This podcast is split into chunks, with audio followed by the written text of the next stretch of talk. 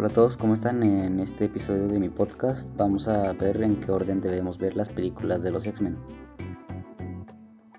Bueno, bienvenido a Datos Geek para Novatos si eres nuevo aquí y comencemos.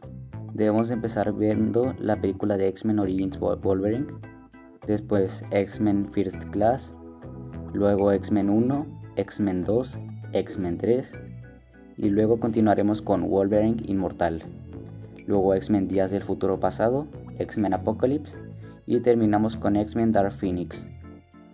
Bueno, es todo por este episodio del podcast y Gracias por ver mi podcast. Espero que, espero que me puedas seguir y es todo.